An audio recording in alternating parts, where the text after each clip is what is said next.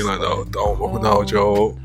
哎，我们今天深夜开始录节目，很有趣啊！今天录节目有点怎么说，酝酿了一天，万万没想到到最后到深夜开始来了，感觉特别有趣。我今天在翻朋友圈的时候，我我觉得，哎，最近有点背啊，我觉得，呃，我说朴树的时候很感性的时候都他妈没火，但是一翻朋友圈，我操，发现有一篇文章火了，是这个视觉志写的。类似就是说，就朴树在就是我上次看完他演唱会之后呢，他去那个腾讯还是哪儿做了一个节目，类似于就是网络直播的那种演唱会，结果就唱那个送别的时候哭的不成样子，然后他就通过这个事情写朴树嘛，嗯，就是说说他送别了少年，就是说他以前曾经特别的怎么说。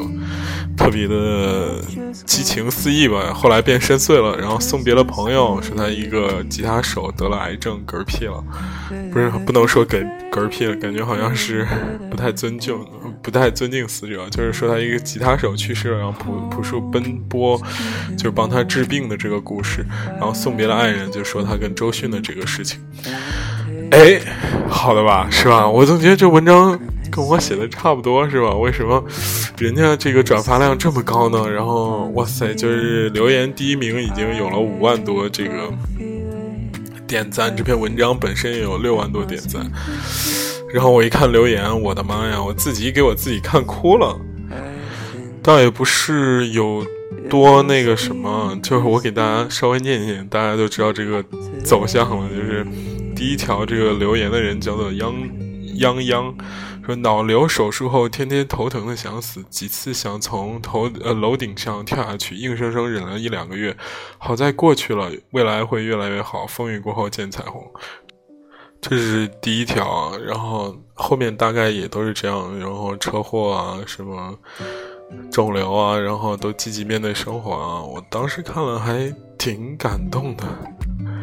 不知道为什么说这个，可能今天跟今天我们要聊的这个主题好像没有关系啊，就假装是映衬第一首歌的原因吧。这首歌叫《I Think It Must Be Christmas》，这个我想可能就是圣诞节的原因，所以我们看到这么暖的一个事情，好不好？就是怎么说，是吧？虽然我们需要鼓起很多勇气。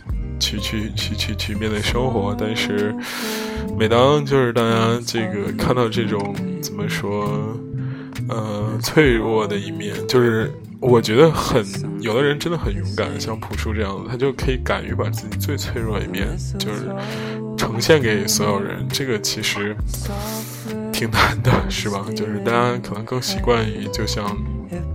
就是在手机屏幕后面的那个人，然后在这个留言下一个昵称的名字，隐藏自己真实的这个身份的这样的一个形式来展现自己的脆弱，不容易的，挺不容易的。好，我们今天聊点别的啊，聊点别的，开心的。太丧了，这个开头，好吧？我们先听这首歌，I think it's it must be Christmas。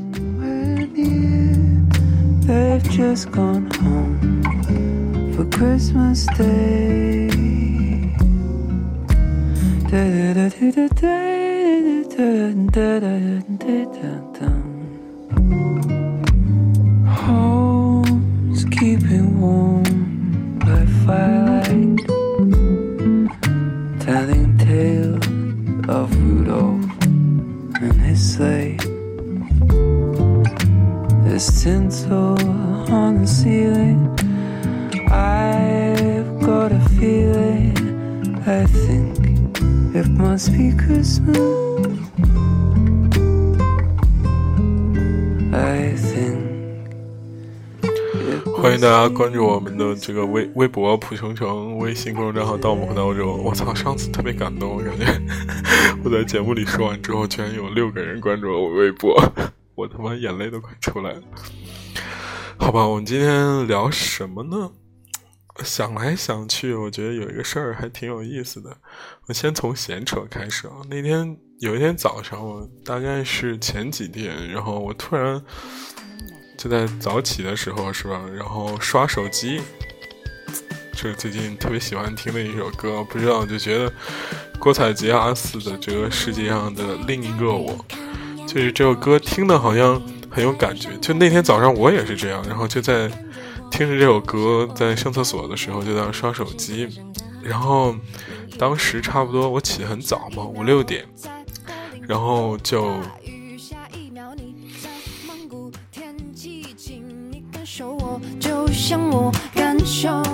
想让大家先听一下这歌，很好听，真的。就总之那一天很有趣，就是在刷手机的时候，突然发现我好多好朋友。就在都要发这个荷兰下大雪这个事情，我我离开荷兰已经很久了，然后不知不觉，然后看他们就疯狂的刷屏，那雪雪下的很厚，好像都已经红色预警了那种感觉。然后，但是吧，就那一刻你就特别感同身受。第一是因为外面确实挺冷的，第二。他们拍的那个东西的时候，就特别特别特别的熟悉，都是我走过街道啊，或者是他们堆雪人啊，包括那个他们的样子变得也不多，就感觉，然后我就在坐在马桶上，突然就有有一点想热泪盈眶的感觉，我就是呃发了一条微博，我说就是荷兰大学这事儿吧。就就不知不觉的，我具体怎么写的，大概我忘了。但是说的就是说，就是你就你就不知不觉的觉得你跟人人群中的很多人就产生了呃微妙的联系吧，大概是这个意思。然后具体是说的什么呀，我都忘了。然后我就看着他们那个样子，我就觉得，哎呀，真的。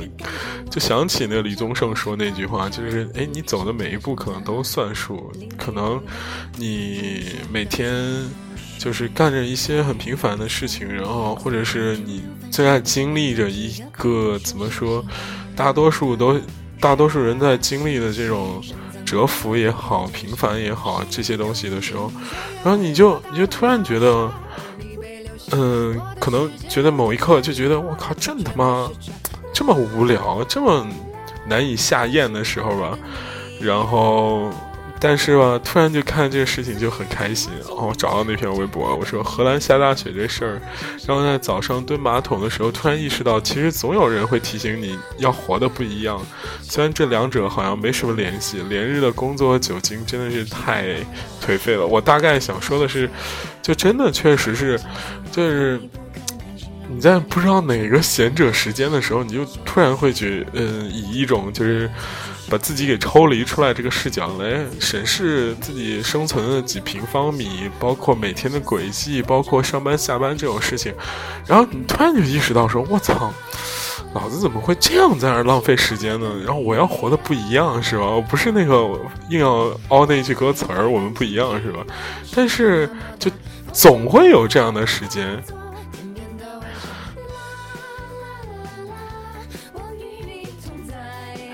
就像这歌唱的一样，就是你就不知不觉的就觉得世界上应该有另外一个我，过着完完全不一样的这个事情。然后，但是在哪一刻你们两个可以连接上呢？就在这些很微妙的时刻。然后我就觉得，嗯，很神奇，很神奇。然后我突然瞄到他妈的又取关了三个粉丝，我就这么敏感。好，我记住你们名字了，好吗？是吧？然后，嗯，接着聊。对，然后，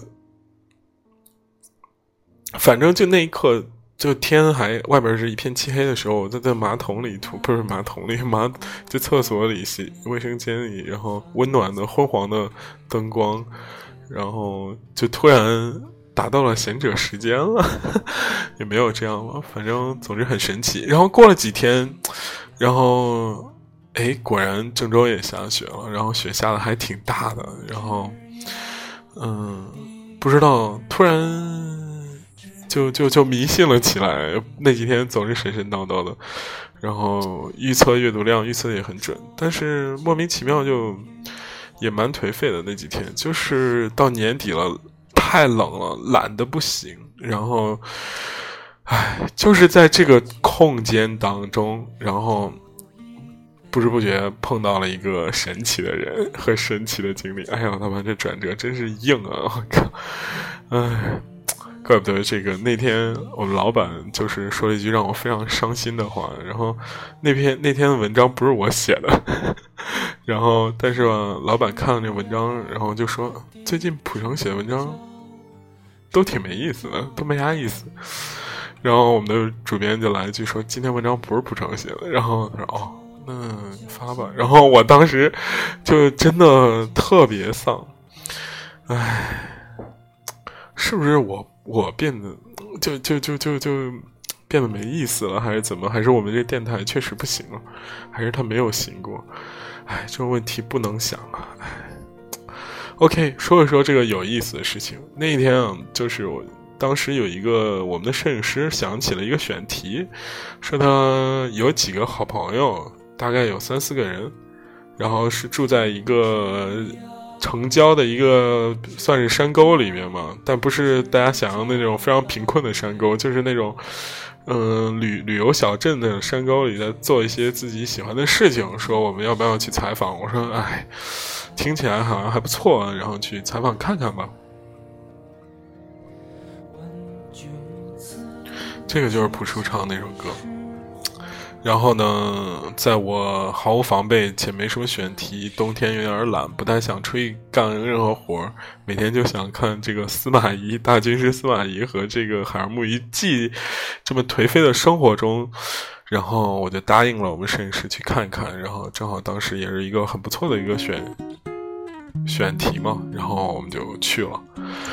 唉，前面叨逼叨十几分钟，今天现在才进入正题。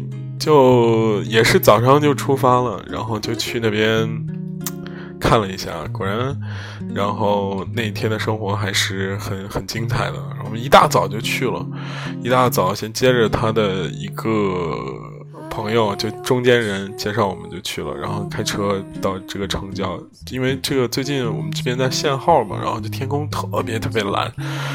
然后呢，就是开慢慢悠悠开那山里，然后我们就到他那工作室了。就怎么说，他们是一个挺认，我个人还是蛮喜欢那种状态的。他们是在郊外的那个，就是属于旅游景区的那种、那种、那种地方，租了一个两百平的房子。大概是老乡家的一层，然后是个两百两百平的房子，然后吃住都在那边，然后，然后里面有一个工作室一样的东西，然后总之看起来还是挺酷的。然后到那儿之后，我们就进去了。进去一看，哎，确实这几个人呢还挺有意思。这第一个人呢叫叫他阿杰好了，阿杰是一个。就怎么说？你很明显，他是呃，他的工作现在是做那种茶具打铜的。但是这个人很酷，就是穿的一身就那种美国军装那种范儿，军军宅范儿。我不知道大家懂不懂，就是剃了一个就那种葛优似的头发，然后穿了一身军宅范儿。然后这是阿杰，然后还有一个小哥，他是做刀器的，就是菜刀那一系列的。然后呢，他呢整体来说比较搞笑，因为他家里算是他算是一个，嗯，手艺人二代吧。他他爸是一个全国制古琴的大师，然后他呢现在又对刀感兴趣，然后就开始玩刀。还有一个是一个女孩也住在那边，然后叫阿蒙，这把人家真名说出来不知道好不好。他是做那个。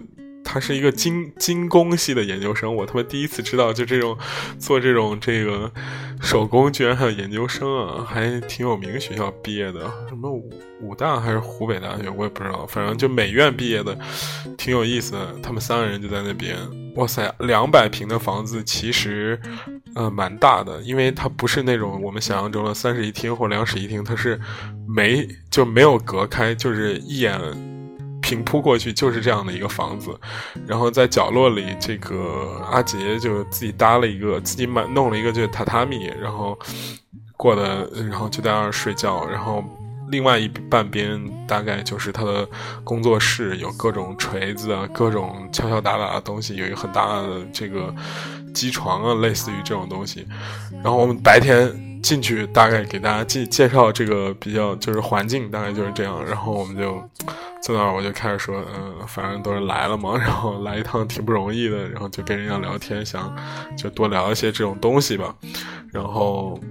做一个采访，类似于这种，然后从中中午十点到那边，然后他就开始安排我们吃饭，然后就就在就自己骑了一个电动车去村头买了很多就那种方便火锅的东西，然后我们就边煮火锅边在那吃饭。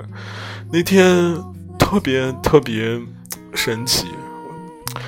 他们的故事，我个人觉得蛮平凡的，就是基本上简单来说就是这样一个故事，就是自带剧本的故事，就是几个人明明都非常从小可能耳濡目染，就很喜欢这种事情，然后都喜欢这种金属的工艺制造这种东事情吧，但是被各种各样的事儿给耽误，但是后来耽误来耽误去一大圈，发觉最后还是这个事情很有意思。啊，这几个人有的当过记者，有的当过摄影师，有的这个念书的时候一开始学这种怎么说雕塑啊、浮雕啊这种，然后最后改到这些，殊途同归吧。我觉得真的是有待这个带剧本的这种、这种、这种、这种怎么说光环在吧？这不是我想说重点，我想说重点就是，嗯，确嗯，给他。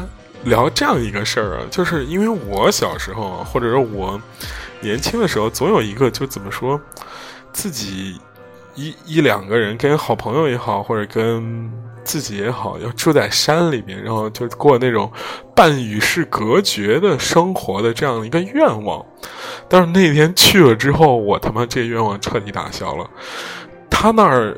并不算怎么说真正的住在山里，因为我认识住在山里的人嘛。说山里像钟南山的那帮那个二东，很有很有名的，就是他们的生活可能更更加的不方便。但是他那个地方，就是我去的这个地方就已经非常不方便。首先就是特别冷。大家不太知道，就是现在的农村能烧得起暖气的，我觉得应该蛮少的。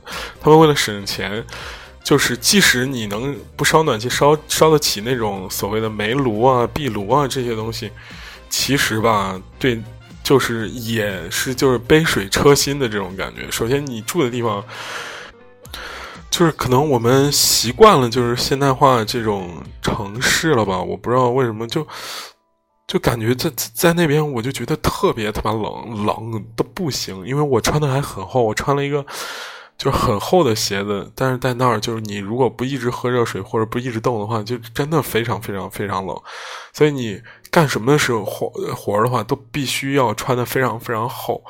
这是第一。第二的话，真的是非常非常非常的寂寞无聊。我不知道这个大家可能不太懂，因为冬天到了，就是。我在跟他聊天的时候，突然有一瞬间，他说：“你看这个。”我说：“你们问了他这样一个问题。”我说：“你你们在这儿平时一开始就是突然从城市里来到这个地方，你们会适应吗？”然后他就说：“这个地方，咱现在不说话五秒钟，好不好？我们就不说话五秒钟，然后把音乐都停了。我操，连鸟叫都听不见，真的就是静到那种程度。”我虽然是吧，那个就是非常非常非常的安静，安静到让你有点恐慌的那种感觉，并不是就这种东西。有的时候可能大家买经常买鞋的同学可能知道，有些鞋子非常非常漂亮，但是就是没办法上脚。你一上脚，你就觉得这个鞋子，我操，真他妈！奇怪，因为你搭什么都掩盖不住它的光芒。就是有些生活也是，就是你没有去之前，你觉得我操，《鲁滨逊漂流记》啊，或者是就那种，嗯，就那种怎么说，就是小森林啊这种，或者是那种南极料理人指南啊，就这种故事太他妈精彩了，太爽了！我靠，老子就是那样。但是你。真一到那儿的时候，你就说：“我靠，好 OK，我不是这样的人，我可能还是比较浮夸吧，对吧？” 你一到那儿发现各种各样的不方便，首先你的生活质量极限下降，起码要下降。几倍或者几十倍的感觉，就你吃东西并不是你每天都能吃得起。我我呃，我就是在国外生活，我发觉就是回国第一第一不愿意吃肯德基麦当劳，第二就不愿意吃火锅。为什么？但凡有聚会，他妈就吃火锅。我操！看那丸子我就想吐，我真的。在那儿也是，就是来个人你们就吃火锅，不来人就是面条，因为天冷太狠了。就你吃东西做好了，一会儿不吃就不行了，对不对？哇塞，这个生活质量，就是你，而且你每天基本上在吃着同样的东西，并不可能有太大的变化。你想，周围没有什么饭店啊、餐餐馆啊什么的，我说你偶尔打个野味儿啊啥的，嗯，去不了。说为什么？就太冷了。说怎么就？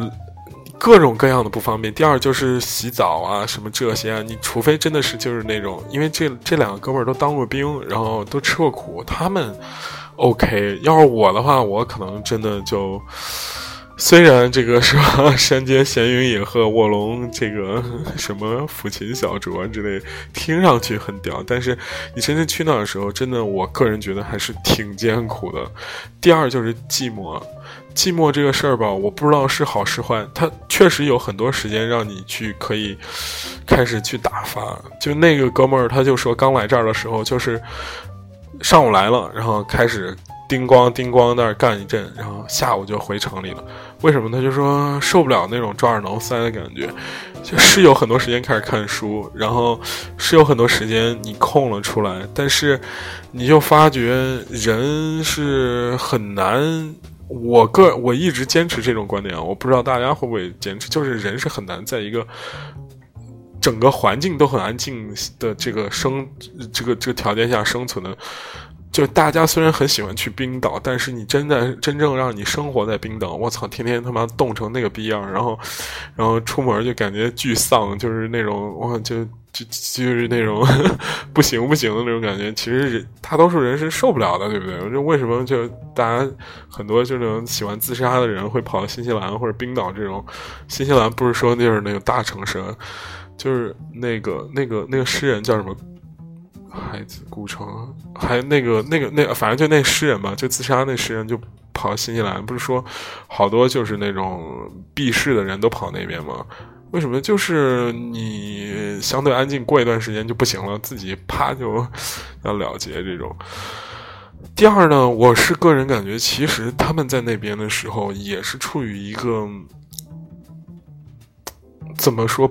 并不是很积极的这样的一个状态吧，我我只能这样说，就是可能大家会觉得，就是所谓的这些隐居的，或者是真正的安静远离城市的，开始想做一些自己事情的人，可能就效率很高啊，因为终于没有一些俗世的打扰。但是后来我发觉，其实并不是这样的，就是可能我们有的时候是需要这些俗世的打扰，让自己这个目标越来越清楚了。就比如说那一天开始。我们一上午到中午到下午，我发觉只要我们，因为我们后来要拍摄的需要，我说你们要制作一下，包括弄一下，包括看一下什么之类的东西。大部分时间他们几个人真的是闲在那边，就是靠手机，然后看天空，也不看书，听听音乐，听听歌。而且他们听的歌很恐怖，就是他们几个当兵的嘛，就很喜欢就是那种部队的。部队歌，你你想就是在一个就是偏郊外的山区里，几个人都穿着军宅的衣服，然后在一个比较空旷的场地里面，然后就有几个灯，巨冷，有一个沙发，然后放着那种类似于苏前苏联的那种这 这这种这种进行曲式的那种高歌的，然后大家在那坐那儿不说话，喝着咖啡，喝着茶，你就觉得很荒诞，这个画面太他妈荒诞了，就觉得，哎。这是要干嘛？这是要拍戏还是哪个片场的那种走错的感觉？还是为什么要在这边？但是他们确实就在那边生活了。反正我当时就有那么一刻，我就分神了，走神了。我就在想，我操，这帮人是要干嘛？是吧？然后，因为我这个人其实，说实话，我是需要这个这个这个这个。怎么说？跟生活和社会互动的，就是你让我就是不吭声或者是不说话，就默默待在那边，我我是非常非常难受的。我我是因为我试过，我大四那年，然后我去咖啡馆打工，那咖啡馆下午的时候人特别特别少，然后就你突然安静下来，闲下来了，然后老板一开始让带那个那个那个笔记本过去看剧，后来不让带了，然后就突然我操，就抓耳挠腮那种慌在里边，唉。总之，没有我想象那么简单。虽然他们弄出来的东西看上去也挺好的，挺匠人，挺直人，挺有逼格的，但是我观察了一圈他这个生活吧，总之我是有点来不了。不是说不美好，但是。整体上来说，对我的吸引力不够，我更愿意过得更加纸醉金迷一点。可能我还没有油腻到一定程度，需要找这么一个地儿给自己这样这样这样怎么说？找一个类似于，嗯，怎么说？这个纸巾一样的东西，把这个身体上油腻吸干，这种感觉。总之。蛮失望的，真的特别失望，因为我第一次真切身的去探访这种，嗯，生活在这个主流人群之外的这这帮人。虽然他们每一个人都还蛮有理想的，像那个磨刀的哥们儿，他反正我个人觉得他是最能说的一个。然后他磨出来的刀非常非常快，和非常非常利。就是大家知道，就那个刀很快的时候，它一定是那种怎么说？拉那些柔软的东西特别快，你比方说，哇塞，这个削铁如泥，其实这个很简单，你只要拿一个比铁重的东西，你一一锤子砸下去，拿斧子随便都是削铁如泥。但是你拉那种轻薄的东西，你可能就不好拉。它那个真的是吹毛断发的那种感觉，真的特别恐怖，导致快到哪种程度？就是我回家了，我突然发觉，好好好长时间我。我才发觉，就是洗洗碗的时候还是洗手的时候，发觉这手上被拉了一刀。然后你想，这几个小时过去，我都没有意识到这个事情，其实非常恐怖的啊！这个这东西也是啊。那那个做银器的那个那个小姑娘呢，就是做东西呢也比较细吧什么的，就看得出他们是对这些东西确实是热爱的。但是他们的生活，我真的一点都不羡慕，我还是羡慕浮夸的生活，就每天可以就是。泡澡啊，或者是吃东西啊，然后健身啊，是吧？看到看看美丽的小姐姐啊，这种这种事情我还是比较热衷的。但是像他这种隐居在生活里、隐居在山林里的这个事情啊，唉，不太行。OK，嗯，听会儿歌，我们接着聊。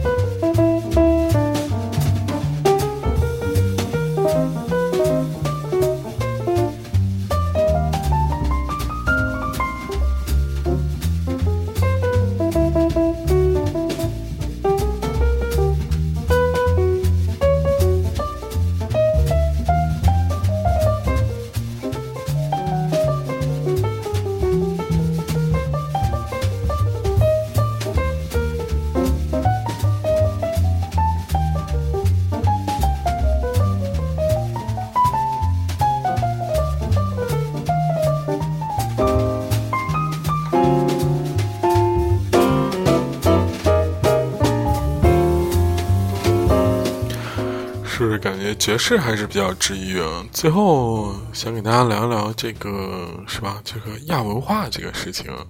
我在国外的时候，就有一个好朋友，他特别喜欢了解一些这样的故事，就类似于，就是因为他总觉得，嗯，就是中国的。年轻人有一种莫名其妙的这种俗的庸俗的感觉，就是不追求自己喜欢的东西，而是追求所谓的这个叫什么来着？追求所谓的这个叫做嗯俗世的一些东西，就是都去学什么会计啊，都去学这个 HR 啊什么之类的商科啊，呃，反正嘛，就就他总觉得这个中国年轻人特别俗，然后他就立志做出一个类似于 Vice 或者是公路商店这样的一个平台，要交流这个全世界的青年人，就是在嗯不追求自己的这个这个这个叫什么来着？不追求俗世成功的情况下，他们每个人都很。如何生活？后来他慢慢的，我不知道他现在还不做，但是我听闻好像是走不下去了，是吧？原因很简单，这个这是一个功利的时代，这是一个功利社会。我采访过非常多的这种亚文化的人，从我到我司第一个，我想说我想去采访这个跑酷的，后来是攀岩这个高处建筑物的，包括滑板的，包括这个街头文化的，还有像这种。住在深山里的人，我采访过非常非常非常多的这种这种人，他们身上有一个非常强烈的共性，我不得不这样说，嗯，就是他们很渴望成功，这是真的。可能大家听到这个这个这个结论，可能会会会会会有点失望，说我操。是吧？他们很渴望自己，大家大家关注他们做的事情。他很，他们很渴望，就是他们所做的这个事情让让所有人看见。所以你可以理解，就是中国有嘻哈这个事情对这个这个圈子的震动有多大。就是他们以前是一个自娱自乐，不是说自娱自乐吧，就是比较小众这样一个东西。现在突然被好多人看到，被好多人模仿，成了一个潮流。你说他们？真的不渴望这些吗？就是用我同学那个逻辑来说，哇塞，你们这个现在的中国人年轻人都很俗气，都追求这种俗气的成功，是吧？那我们要找一些这种什么救海归的呀，NGO 啊，去海地当无无国界什么医生啊，这种啊穿越非洲的女孩啊，旅行者呀，环球世界的人啊，这种有没有这种纯粹的理想主义者？我告诉大家，绝对是有的。我操，而且这种人，他那种。癫狂和痴迷的这种程度是非常令人敬敬佩的，就就是朴树，知道吗？我觉得如果大家找不着的话，你就可以看朴树，这种这这这种人那个能量密度真的是大到不行，就是。他随便表现出来一些东西，都可能是那个什么，就是一个经典。但是，大多数就这种所谓的这种亚文化的人，我个人理解，其实他们只是喜欢上了一个小众的东西，想把这小众东西带到大众的视野上，然后仅此而已，并没有带到带动太多的生活哲学在里面，或者并没有。嗯，让人觉得很惊叹在里面。我特别喜欢，就是前一段时间许知远说过一句话，他就说，包括《海上牧云记》里也说过同样的感觉。他就说，我总觉得这个年轻人没什么让我觉得就是哈气连天的感觉，他们并没有特别酷，然后他们做着我们之前做过的事情，然后他们都是在虚张声势。我觉得吧。这句话一半一半，一半我是同意的，确实是这样。就是我回过头来再看那些 看上去很燥的年轻人，其实哎，也就那么回事儿。嗯，并不是说现实，我而且最可悲的，并不是说就是怎么说？我觉得最可悲的事情，并不是说就是是社会把他们变成这样，而是他们自己想这样。这个是。唉，咱们看到无可悲啊，对不对？所以后来我跟我朋友说，其实你反过来仔细想一想啊，其实你要是你坚信某一个东西可以长久的这样的坚信下去的，有的时候如果你可以推崇拜金的话，其实也未尝不是一个不错的选择，因为你在纠结于自己到底是。自己要做自己喜爱的事情，还是要这个赚钱的同时，其实不知不觉浪费了大量的时间。这个时候，如果你可以清晰的说，我他妈就是赚钱，要赚钱的话，那很多事情说不定是一个双赢的这样的一个结面结果。就比方说，嗯，我现在要写一本畅销书，我现在要读一百本畅销书，然后结合一下自己的经历，然后把自己经历里面比较精华的东西提炼出来，OK，然后再。套上这一百本畅销书的逻辑，然后可能就是书写成了一本畅销书，这是拜金主义者的逻辑。但是，就那种比较扭捏的青年呢，可能会是这样的，就是说我操，我到底要不要去看其他的这些成功的畅销书？我感觉他们可 low 逼了，真的。然后就是就觉得他们，我操，我一定要写一个比他们更屌的。后所以最后结局就是你也没有学到人家的套路，然后你在不停的纠结，也不知道在寻找自己所谓更高逼格的东西。这样的话，哎，你就越来越。也不一定你了，就这个人可能就越来越颓下去了。我我说这些其实并不是想指代某个人，我是在指代自己这个状态啊。就是你到我这年龄的时候，你开始反思的时候，你就发觉，我靠，确实他们是这样的，就相当有趣。我不知道这个结尾会不会让大家很丧啊？如果丧的话，送大家一首比较好玩的歌，然后希望大家可以开心，是不是？放什么歌可以让大家开心呢？今天节目就到这里，然后来找一首开心的歌。对，这首歌开心，来自 Queen 和大大卫鲍伊的一首非常激昂的歌。希望大家不要纠结，有的时候真的，嗯，说一个就鸡汤一点、解药一点的话，我觉得其实啊，有的时候，嗯，先。先让自己富起来，理想什么的，后面还可以慢慢聊嘛。时间岁月还久，时间还长。你要先不让自己富起来的话，我操，那后面的故事太难讲了，好吧？这事情可能，哎呀，自己听起来都有点丧。为什么我变成了这个样子？哎，太讨厌了。还是欢迎大家关注我微博。上次关注了七个人，取关三个人，现在还有四个。你说我们这个节目，这个意义在何呢？意义在我们开心，好吧？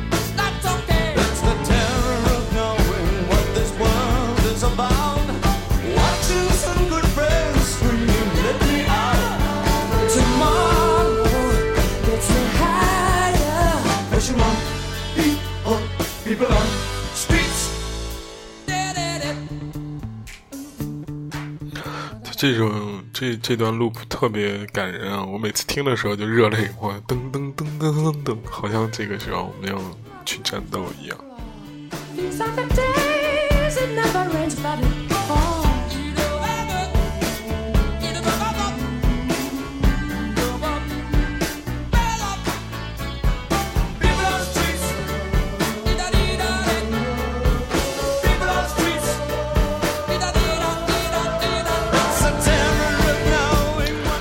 对这个临别赠言的时候，再说一个有趣的故事。我最近买了很多很多书，然后我都没有看，然后 就好多人就跟我说：“你是不是生了什么病啊？”然后以为买了书就会看啊，然后我当时就。在怀疑了自己零点一秒之后，我就告诉他：“我说这些书我买了，我迟早会看的，是不是？有些事情啊，真的把逼先装出去了，说不定就成了，真的。”